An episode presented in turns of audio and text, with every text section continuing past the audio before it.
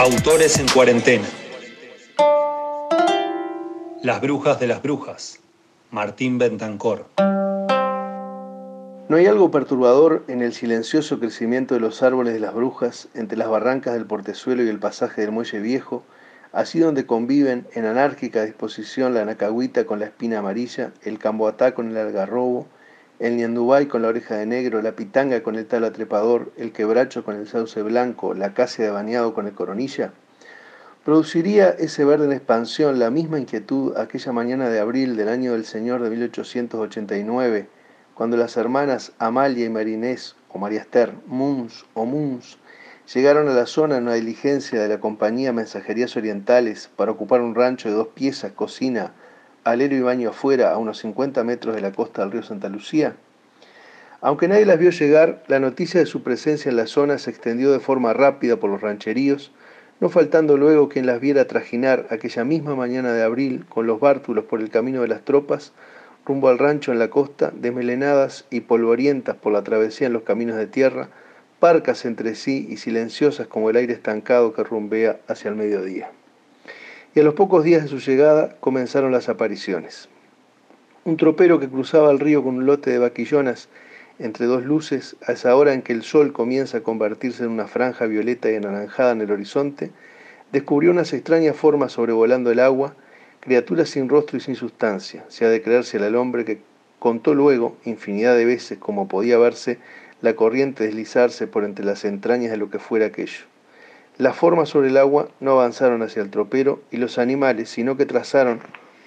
algunos círculos sobre los camalotes, asustadas quizás por la instrucción de los otros, para perderse entre los juncales de la orilla. Algunos días después, también a la hora del crepúsculo, cuando el ganado buscaba en los potreros el abrigo de los talares para pasar la noche, los pobladores escucharon un valerío creciente, un coro desesperado de voces de vacas y ovejas que por varios minutos se extendió por el aire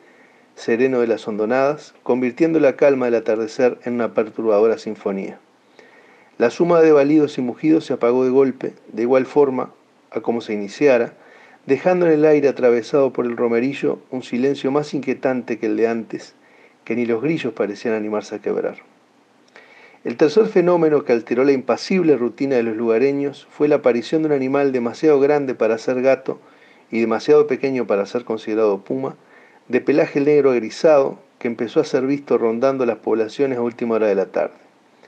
Al tranco, pero siempre alerta, se acercaba a una distancia prudencial de los ranchos y parecía contemplar los alrededores, emprendiendo una rápida retirada cuando se descubría observado. Un zafral de la estancia de Radesca, que lo siguió una tarde a caballo por el enmarañado paso de la arenera, remontando el río, perdiendo y encontrando el rastro entre los pajonales, descubrió que su destino no era otro que el rancho de las hermanas Moons o Moons. Cuando el terror se hizo verba desatada en la misa dominical de la parroquia del Portezuelo, el padre Inocencio Girguren, un vasco alto, de ojos saltones, que más que sacerdote parecía un forzudo de circo,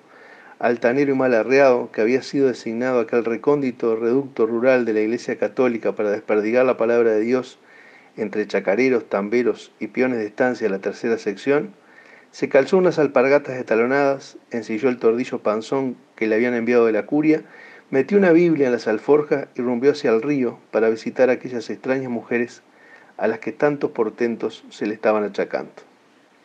Tres o cuatro días después, unos pescadores que cruzaban en un botecito por el paso del portezuelo hacia el delta encontraron al padre Guiguren sentado en un promontorio de la costa,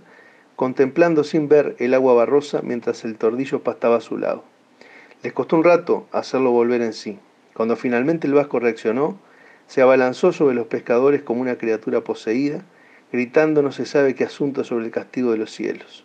Cuando se serenó, acomodó el recado y montó en el tordillo para regresar a la parroquia, donde se sumió en el más cerrado mutismo sobre el episodio.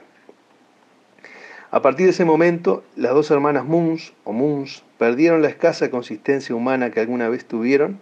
eran muy pocos los que las habían visto desde su llegada a la zona, para convertirse en manifestación máxima de lo inquietante, una conjunción de terrores ocultos que era empleada para dormir a los niños por las noches o para ahuyentar a los forasteros mal encarados que cruzaban el pago. El gato puma de pelaje agrisado se convirtió en monstruo que asolaba los rebaños, destrozaba el terneraje y acechaba el juego de la gurizada en los patios de los ranchos, el monte silvestre, frondoso y achaparrado, que rodeaba las viviendas de las dos hermanas, se volvió espesa selva poblada por las más fantásticas criaturas, boyeros tricéfalos, búhos rapaces, gallinas descabezadas que correteaban entre el ramerío caído y murciélagos de medio metro de largor que oscurecían con su vuelo sobre los campos el brillo intenso de la luna. Y la zona misma, incrustada como el río, contra el río como un brazo de tierra y pasto surgido entre el agua que bajaba, se hizo agreste e intransitable.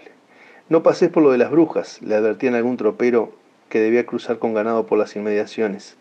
comenzando a rubricar así el nombre con el que aquel lugar de la tercera sección pasaría a ser conocido.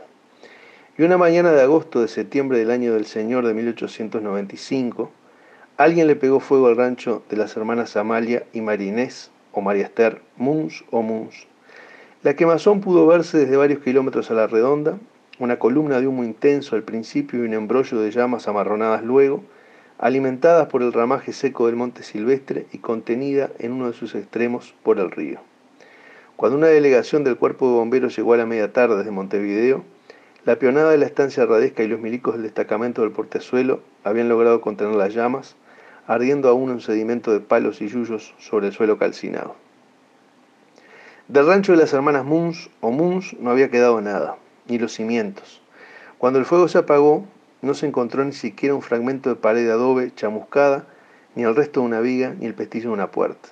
Al jefe de la delegación de bomberos le costó creer que allí, donde le indicaban los gestos aparatosos de los lugareños, había existido alguna vez una vivienda.